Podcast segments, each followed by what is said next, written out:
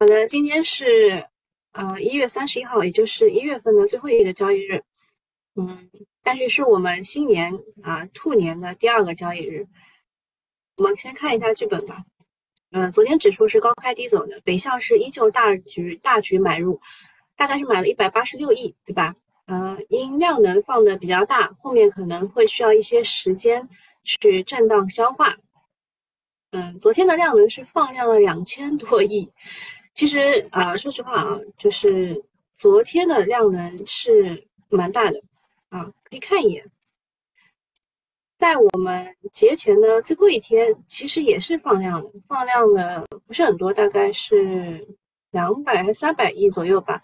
然后在放量的基础上，在节前一天放量的基础上呢，昨天又放量了两千多亿，就是量还是蛮大的啊。我们去看一下六十分钟，呃，六十分钟，等下我调一下啊，啊，是有顶背离的，看不太清，三十分吗？啊，三十分钟的顶背离比较比较明显啊，啊，也不是很明显，等我找找啊，对，是有的，三十分钟是有点顶背离的。啊，其实要等六十分钟出来以后，才能继续看到底会不会顶背离。顶背离的话是跌的啊，是跌的。但是如果嗯 有量能的话，那还可以去扛一扛。这一些其实是很基础的这个技术指标，如果大家不会的话，记得买一个课学习一下，好吧？啊，我们也有课程啊，你们可以去咨询一下才哥。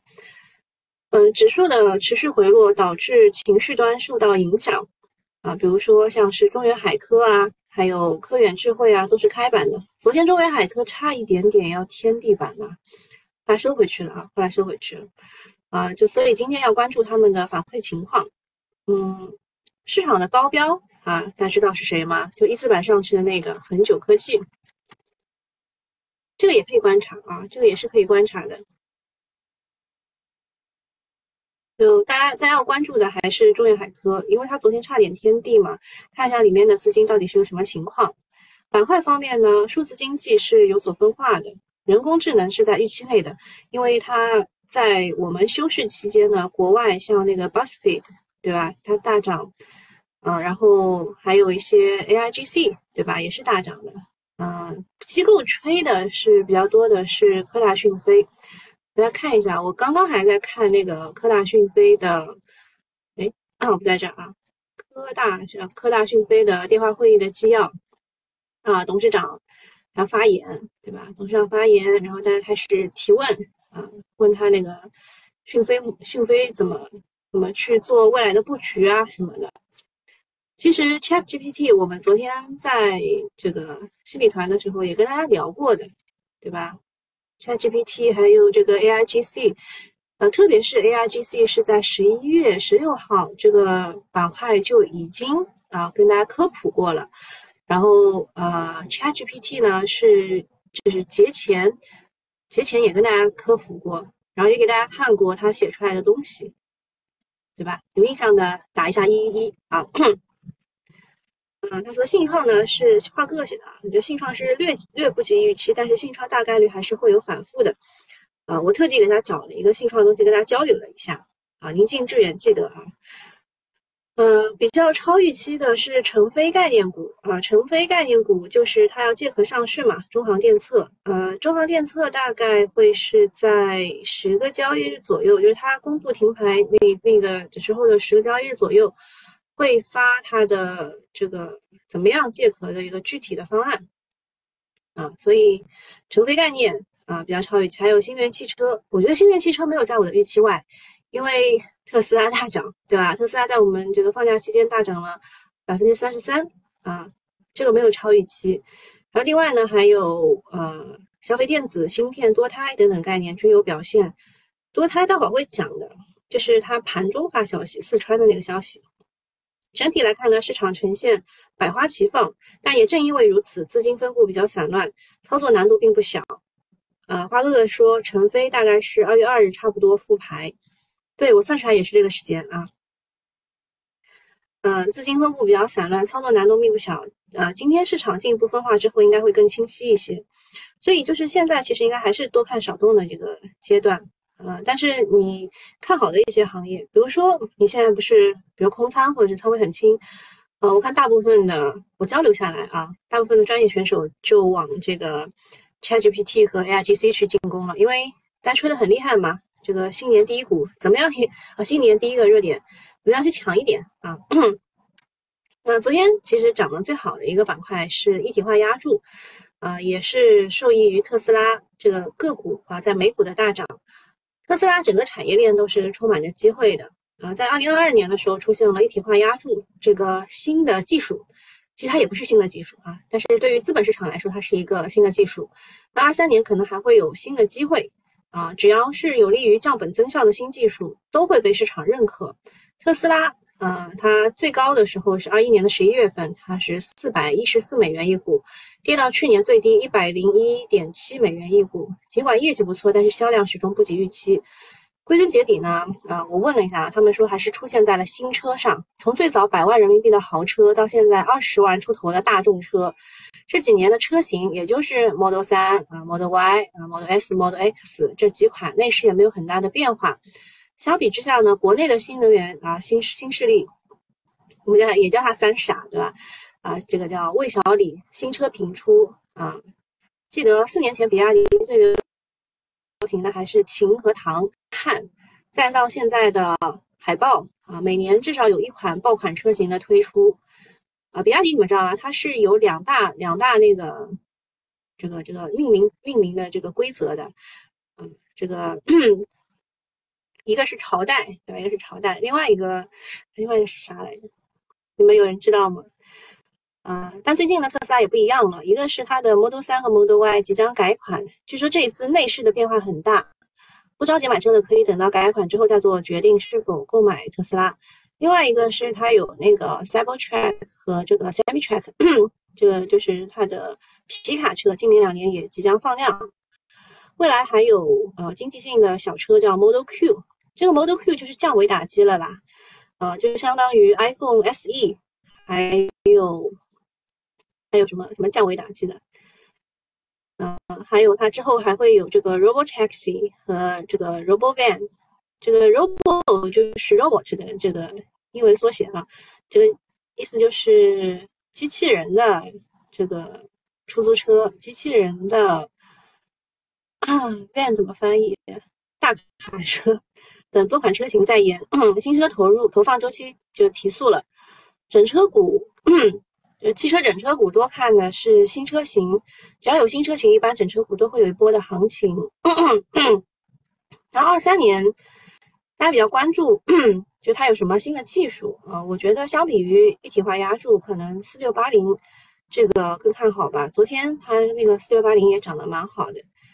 具体的，具体的，如果你们有疑问，就是新米团用户可以待会留下来，我具体跟你们讲一下，好吧？前提是在九点二十五分，你们记得提醒我啊。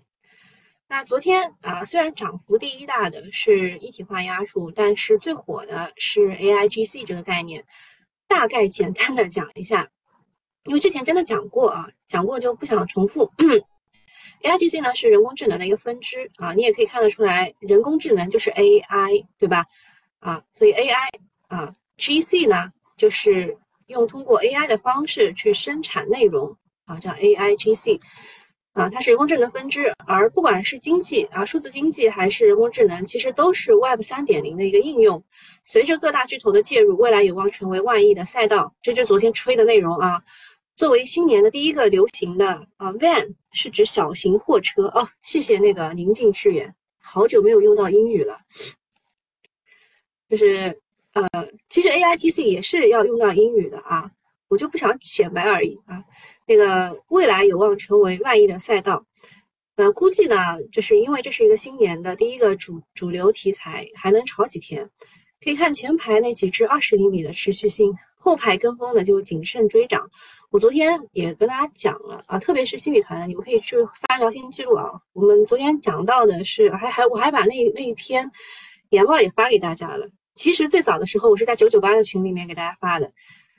嗯，那个研报呢，他就讲了那么几只股，结果呢，全部是涨停的啊，而且是就除了科大讯飞，它只有十厘米嘛，其他的都涨到二十厘米的。他就讲了那么三只股，第三只股全被炒上去了。嗯，还有呢，有消息称百度将于三月份在中国推出类似 Chat Chat GPT 的人工智能聊天机器人。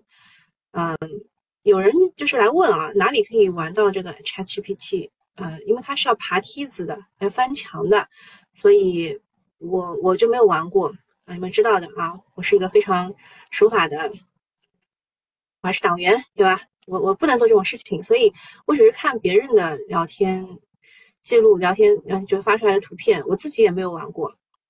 那么百度呢，它会推出一个类似的啊聊天机器人，我也比较期待，因为我没有玩过嘛。随着 ChatGPT 的火热。啊，这个 ChatGPT 它可以带动什么呢？那就是 AIGC 啊，这个行业的商业化也开始加速。嗯，还有就是啤酒泡泡好像也是程序员之类的啊，他也跟我就是科普了一下，因为我之前说 AIGC 和 ChatGPT 最大的区别就是它呃 AIGC 可以生成的是图片啊、视频啊，就各种比较多元化的东西。嗯，而 ChatGPT 它只能生成就对话。对吧？文字类的，他说不是，其实也是有图片的。这边我就跟大家这个就是更正一下啊，更正一下，也希望大家跟我指出更多的错误。之前呢，还有还有很多人用 ChatGPT 来编代码写文章，对某些行业可以降低平台的内容成本。随着 AI 机器行业的发展，还会反过来刺激上游的芯片、服务器等硬件行业的发展。其实我说实话，我觉得这两年的科技发展，我还是感受蛮深刻的。我最早是考过高级口译的，我当时是考过了笔试，但是我的口试没过。我本来还要再去考的，后来我发现啊，那个完全没有必要，对吧？这个一一长按啊，一翻译就 OK 了。呃，我之前还看看英文的，我现在只要出现英文，我就微信，对吧？微信长按翻译就不看，不太想看英文了。那未来，未来这种很低级的，比如说，呃，也不是很低级，就是很。程序化的东西，程序化的东西，比如说这个，呃，这个复盘，复盘，我现在复盘，我以前是自己读的，对吧？现在的语语音也是用 AI 生成的，啊，AI 萌萌，你们知道就知道的人就就是我的铁粉了啊。好，嗯，呃，不能说交流的话，还得要听和说，哦，对，那是那是。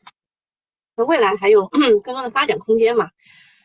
好，我们 讲完了，讲完了市场比较热的啊，一个是就是新能源汽车这一块的，然后一个是这个 AIGC 啊，人工智能这一块的。接下去讲一个昨天盘中发消息的四川的这个新闻。嗯，四川生育登记取消结婚限制、取消数量限制的消息在网上引起热议啊，说他们发了一个办法。嗯，他说办法所说的生育登记，并不是大众所认知的要去上户口。生育登记可以通过网上登记，主要是向群众宣传、告知哪些义务和权利，也是部门对群众基本情况的了解，跟上户口是不一样的。目前也有多省在开展。啊，昨天这个四川四川盘中发的这个消息啊。就很多人认为这个非婚生子也是可以继承财产什么什么，就就搞这种事情了。他们说那以后，那不就是什么就是鼓励一夫多妻吗？什么这就就搞搞出了很多这个舆论舆论压力啊。他们也回应了。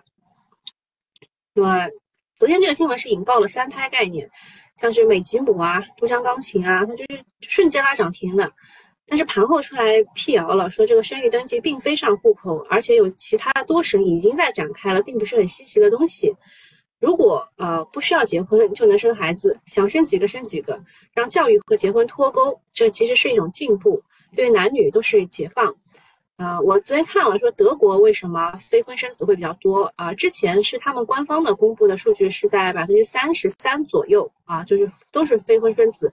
后来说某个城市，他们德国哪哪个大城市，他们的非婚生子是百分之五十，说是因为他们离婚太麻烦啊，就是要先分居一年呐，然后要各种各种财产什么，就德国人就不太想结婚啊，他们的非婚生子很多。但是呃，对中国来说，它可能会带来一些问题，比如说代孕啊，比如私生子啊，还有就是普通的男人结婚生育就更难了，嗯。但是开年四川就放大招，说明生育真的是很紧迫了。可以预测的是，接下来国家国家会用尽各种方法去鼓励大家多生孩子，啊，越晚生孩子的可能就越受益。呃，而生孩子加上老龄化的问题，也是未来几年市场的主线之一，可以持续的关注机会。但是还是要说一句啊，如果这个政策落实，咱们国家未来结婚的人会越来越少啊。就像很多欧美人都是这样的，男女朋友都很多年，都有好几个孩子，但是就是不结婚。若是这样演变的话，彩礼的问题是不是就解决了呢？啊，大家有问题都可以提啊，我们尽量早上做到多多交流。还有什么要说的呀？哦，还要感谢幺五六这位朋友送给我的小心心。哦，那个还有一个是海鲜系列的命名啊，不好意思，就是那个比亚迪，一个是海那个就是唐宋元明清那个呃朝代的，还有一个是海鲜命名。说预约直播还有短信提醒，嗯，那是喜马拉雅的进步，并不是我的进步啊。啊，这个生孩子的事情呢，就就其实它本质是生子合法化啊，未婚生子合法化，以后就不再追求婚姻的形式，而是追求婚姻的实质。你们还记得有一个以前的网红叫杨二车纳姆吗？他们那个少数民族就是抢婚制的啊，就是呃，就是你知道啊，妈妈知道孩子是自己生的。但是他不知道爸爸是谁，他不知道孩子的爸爸是谁，就是那个民族。那么这叫什么摩梭族啊？大家都是这个这个叫什么知识储备很丰富的样子嘛？啊，这个是一个大趋势。想生孩子的话，不结婚也是可以的，会少许的刺激生育率，但是不能解决根本的问题啊。话说相关的法律配套也是要完善的，非婚子的权利和义务也要向这个婚生子看齐。那么大家就。不结婚生孩子，就确确实是走向欧美化的那种感觉。然后这个政策未来啊，还是会遇到很多伦理方面的这个挑战但是从社会发展的角度来说，人口问题比伦理问题更紧迫。嗯，下一个事情呢是北京啊，他们的呃这个发改委还有商务局联合印发了清啊，就巴拉巴拉啊就不念了。它的意思其实就是说要。在重点的商圈，是海洋系列，不是海鲜系列，呃，不是早餐，啊，这个单他很搞笑啊，才哥说是海洋系列，不是海鲜系列，嗯，那到讲到这里，呃，包括在重点商圈组织开展外摆试点，由区政府统筹。其实我看上海也有啊，我们公司旁边就是那个吴江路嘛，吴江路那一条街上都是可以外，就是就是向外面摆摊的。这呃，上海和浙江其实都试点过地摊经济啊，但是他们说北京放的这个大招信号是不一般的，为了拉动消费也是拼了。嗯，说北京都可以摆摊了，其他城市就看着办吧，应该会有很多城市会跟进。利好的是地摊经济，同时也利好大消费，最后还会利好 A 股。因为消费啊，就经济复苏了啊，然后烟火气又回来了，增加了大家的信心，有利于大 A 的走强。不过这种摆摊不是大家随意理解的，就是你在地上铺块布，然后就可以摆摊，不是这样的，是经营者在自己的商铺街道外外延去摆摊，而且还要在网上备案，不是想怎么摆就怎么摆的，只是它是在这个重点商圈摆。还不是所有地方，比如说像王府井西单啊、燕莎等等等的地方，试点的地方也不会特别多。其实步子应该啊这个大一点啊。啤酒泡泡来问这个四六八零猛用的多吗？确实，我跟你说，我之前就是，嗯，我之前在讲就十一月十六号的那一次直播的时候，我跟大家讲猛的时候呢，嗯，算，到到时候就是新米团的时候再讲吧。这先把今年要讲的东西讲完。下一个事情是比亚迪，比亚迪昨天大概是七点钟左右吧发的业绩预告，嗯，业绩预告呢是净利润一百六到一百七十亿，同比增长超百分之四百，这个远超了机构的预期，预期的是一百四十五亿啊，净利润还是非常牛逼的啊，而且他们去年卖这个卖了一百八十六万辆车，呃，去年特斯拉是卖了一百三十一万辆啊，比亚迪卖了一百八十六万辆，很厉害啊，全球的新能源汽车销量第一。营收超过四千两百亿，嗯，大家就算了一个一个一笔账啊，说八千两百亿市值的敌王，现在市盈率差不多是五十倍，真的不算贵。机构预测呢，二零二三年比亚迪卖出会会有三百到四百辆万辆车，三百到四百万辆车，呃，营收可能达到七千到七千到一万亿，净利润还不好说，因为面临着特斯拉的价格战。如果百万级的仰望的 U 八和 U 九打开高端市场。四到五百亿利润应该没有太大的问题，届时候真正的比王就诞生了。总之呢，特斯拉赚一百七十多亿，只有八千两百亿的市值；特斯拉赚，比亚迪赚一百七十多亿，特斯拉赚八百多亿，但是它有四万亿的市值。啊，现在两者估值相当，但是业绩增速比亚迪显然更快，未来更值得看好。当然啊，在巴菲特没有卖完之前，比亚迪的股价想要重回高峰还是难度很大的。嗯，整个新能源产业链呢，就是因为前一阵子实在是太悲观了嘛，嗯，但是现在有比亚迪的不是，现在有特斯拉的带动，然后上海、浙江纷纷出利好政策，外资也开始扫货。昨天他们买了宁德时代二十一亿，买了比亚迪十亿，这动作也是要引起重视的。下一个事情是讲猪肉啊，啤酒泡泡说八爷会卖飞了吗？卖比亚迪是吧？八爷他的。想法其实跟我们是不一样的。我们看好的是，呃，就是国内企业怎么怎么样，这个走向高端啊，走向高峰，卖的更多。而这个巴菲特他看看中的其实是全球布局。比如说啊，他害怕什么啊？他害怕，比如说呃，这个呃，欧美一直呃一起来抵制我们的比亚迪，就像他之前抵制华为一样啊。这些这些话其实应该是关起门来说的啊。这个。免费用户你们就当没有听过，好吧？嗯，说这个云起来问医疗医药行情是不是走完了？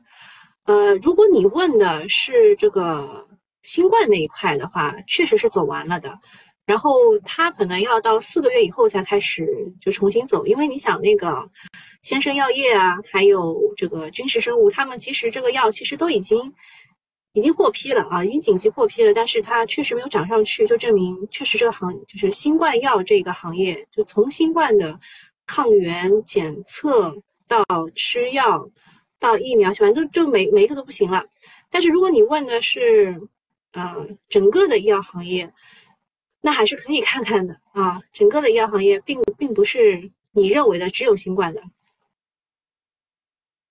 呃，这个个股就不回答啊，好吧。个股不太方便回答，大概大概没什么事儿了。还有最后一个猪肉的事儿，猪粮比价进入二级预警区间，之前是一级预警啊，不是，之前是三级预警，啊，那个这次是五点八四比一，连续三周处于五点一的啊五比一到六比一之间的这个区间，所以自动就触发了二级预警啊。如果跌到五比一以下，会触发一级预警。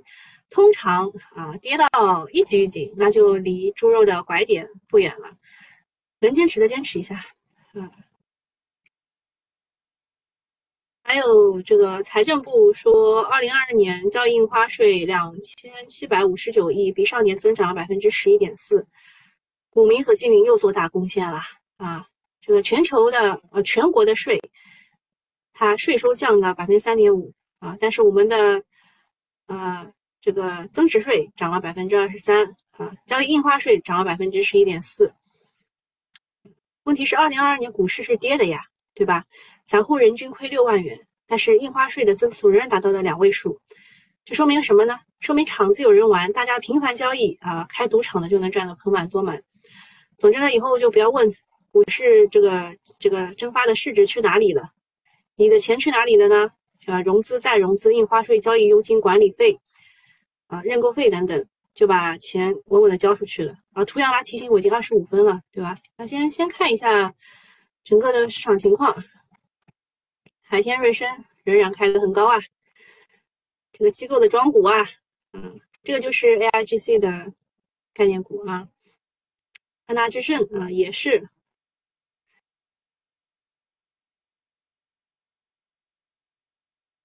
亚翔集成。这个是怎么涨上去的？不会是因为成飞集成吧？然后三胎的美吉姆在这儿。哦，放鞭花、放鞭炮的熊猫也涨了。然后千和味业啊，千和味业昨天的业绩公公告是很好的，它就是抓住了海天味业这个海思科这个事情，对吧？连成飞骑乘都涨了，那今天今天其他的怎么就不涨呢？嗯，猪肉股终于涨了啊，猪肉股终于涨了，太让人伤心了，对吧？我们年前布局过猪肉股的。巴拉巴拉啊，在这一顿操作，结果也没赚啥钱。好了，那免费用户就到这里了啊，付费用户你们就付了钱以后去找一下才哥啊，这是他的微信号啊，你们找他以后可以进入到我们的群里面听后半段啊。免费用户就到这里，拜拜。啊，二十五分了。啊，我们先讲几个很重要的东西吧。啊，一个是四六八零，四六八零大圆柱啊，其实。其实是很好的一个题材，呃，它最早是由特斯拉提出来的。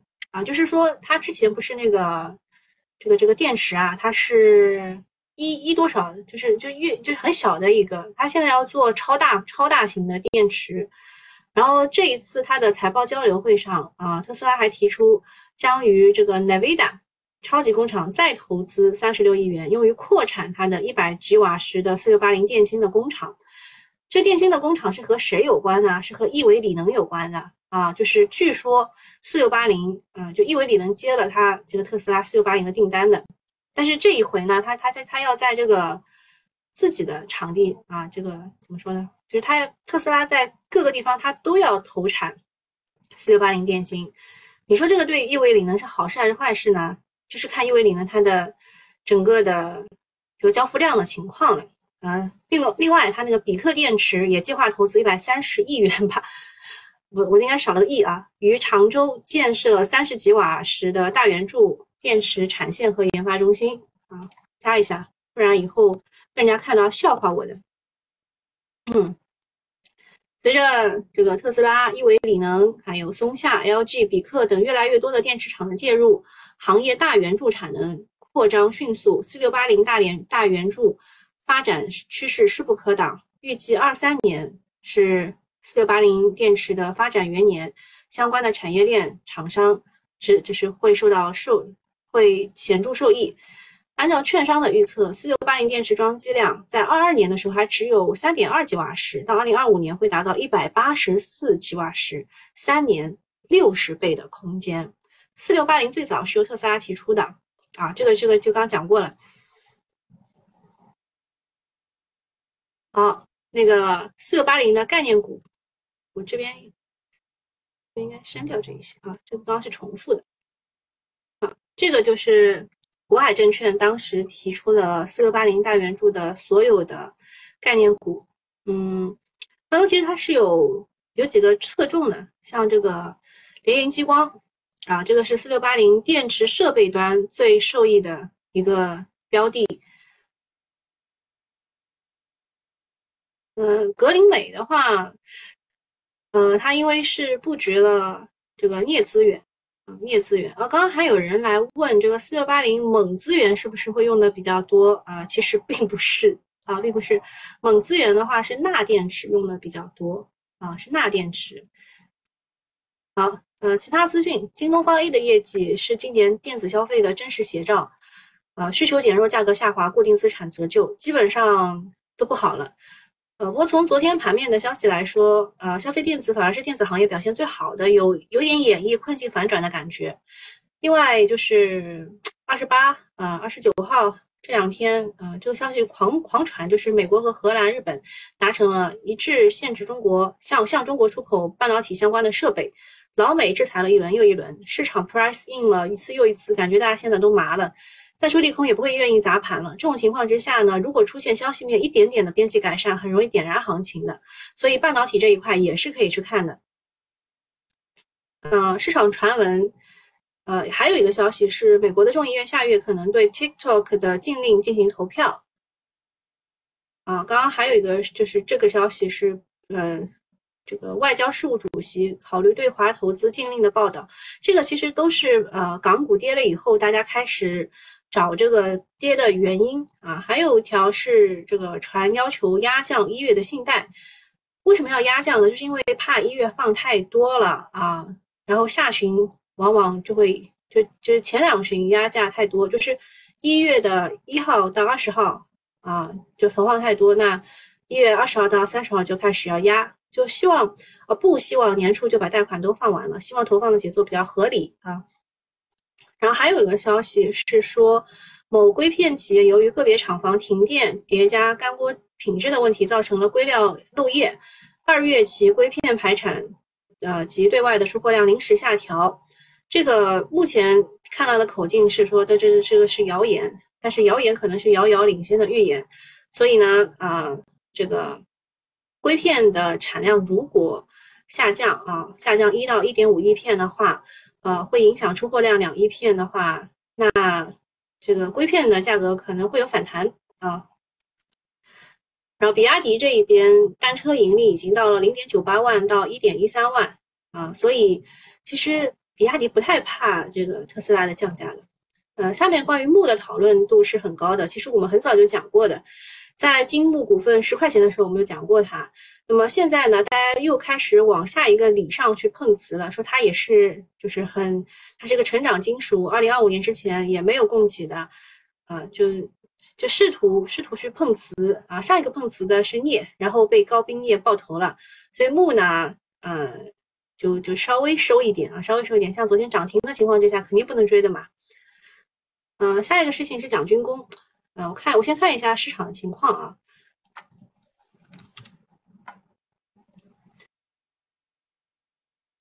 嗯，药好像起来了一点啊，像我之前跟大家讲的爱丽丝，对吧？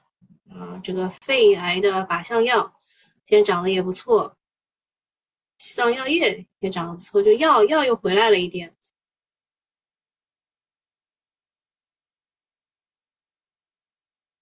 然后这个 A I G C 这一边，云从科技涨百分之七点几，海天瑞声涨百分之十五，恒久科技依然是涨停。还有一个，还有一个这个斯达呢？斯达是跌的，就证明资金就主攻这两个了啊，资金就主攻这个，这个海天瑞声和。和和那个云从云从在哪儿去了？云从都跌到后面去了。好，下一个事情讲一下那个二月二号马上就要来的这个事情，就是马上中航电测就要复牌了。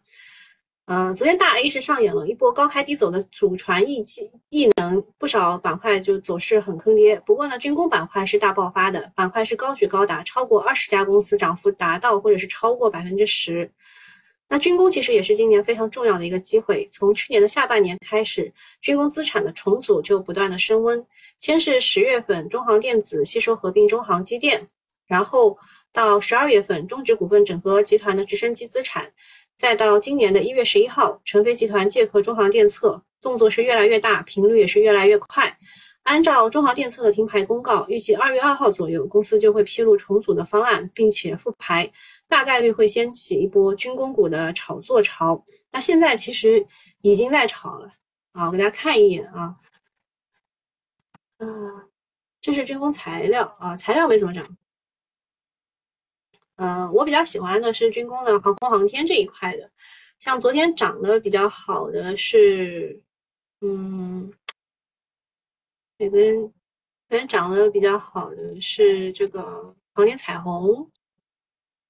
重点科技，对吧？郭关杰问：这个中电科集团里还有很多半导体设备没有上市啊？那是啊，买点军工 ETF 划算不？啊，对我刚我待会儿就要讲军工 ETF 这个事情了，定投好吧？定投不要不要就是一股脑的买进去，然后再讲一下这个一月十六号航天科工集团。大家可能对这个军工集团不太了解啊，给大家看一张图，大家可能了解一下。这个是十大军工集团啊，它当中其实有各种各样的整合、合并，然后拆分，然后这个归到你，那个归到它，就后来归好了，现在已经归好了，就是有十大军工集团。那它现在的证券化率呢？航空工业集团已经达到了百分之八十，它是这个资产证券化率最高的一家企业啊，就一个集团。然后后面是中核集团，然后是电子信息，接着是中国航发、船舶集团、兵器装备。好，现在就是我们现在要看的就是排名最后的那几家，因为资产证券化率要达到百分之这个五十，对吧？今应该是二五年的这个要求是达到百分之三十还是五十？很多都没完成，对吧？那么电子科技集团是可以看的，然后兵工兵器工业也可以看，航天科技、航天科工，其实我们追的就是这两个末尾的这两个。啊，航天科技和航天科工里面有很多很好的东西，特别是他们是有很多研究所，他们研究的东西都是很高端的，但是他们就是没有资产证券化。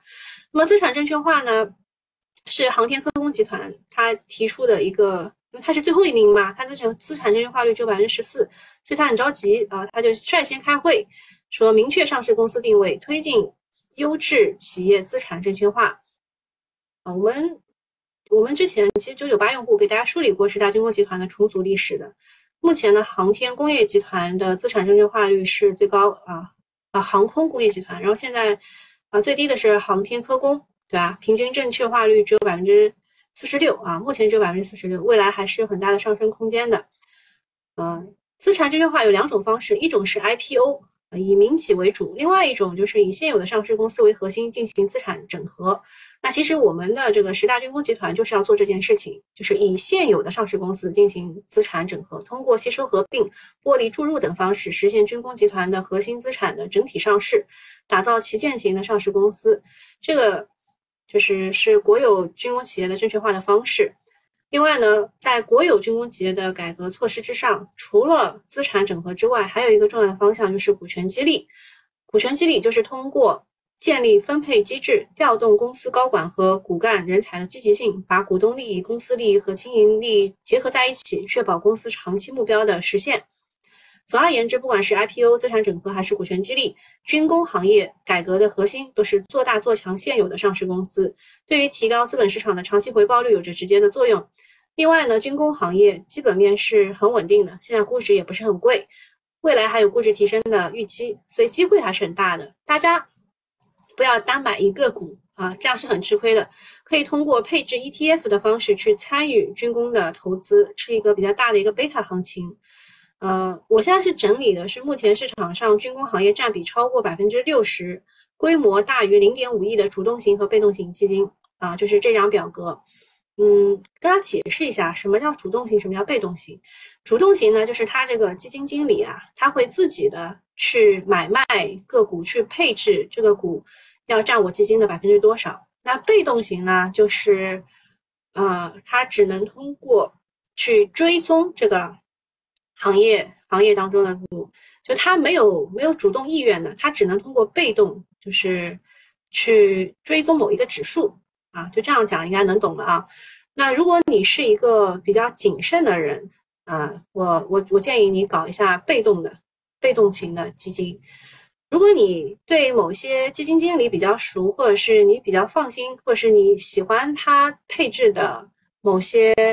这个方式吧，其实其实这个主动型怎么说呢？就是比如说你去买鲜芋仙，然后你又不想要鱼源一号，又不想要 鱼源二号，也不想要用什么仙草一号，那怎么办呢？就这个鱼源一号、鱼源二号就是这个啊，被动型的。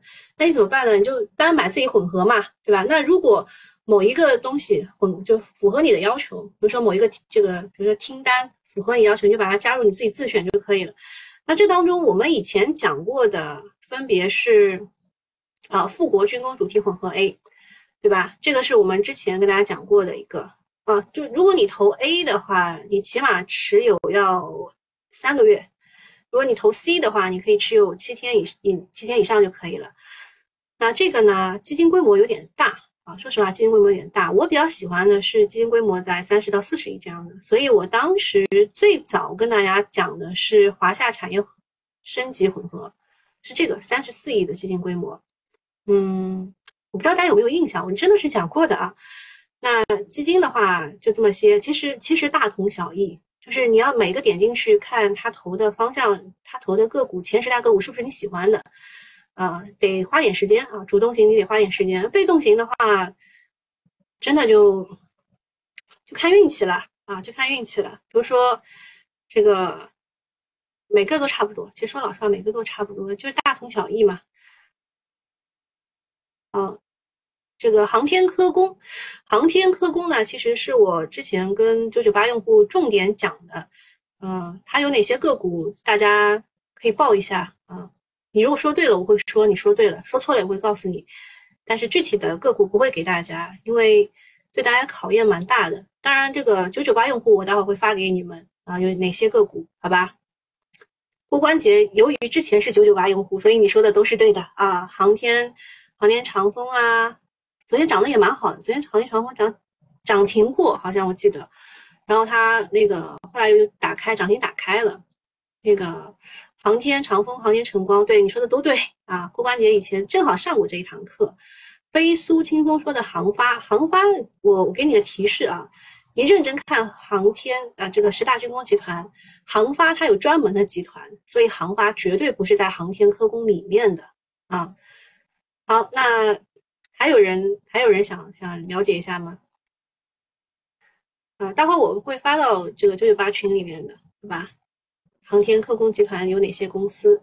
其实不多的，多的。好，那今天就这样了，好吧？祝大家投资顺利，拜拜。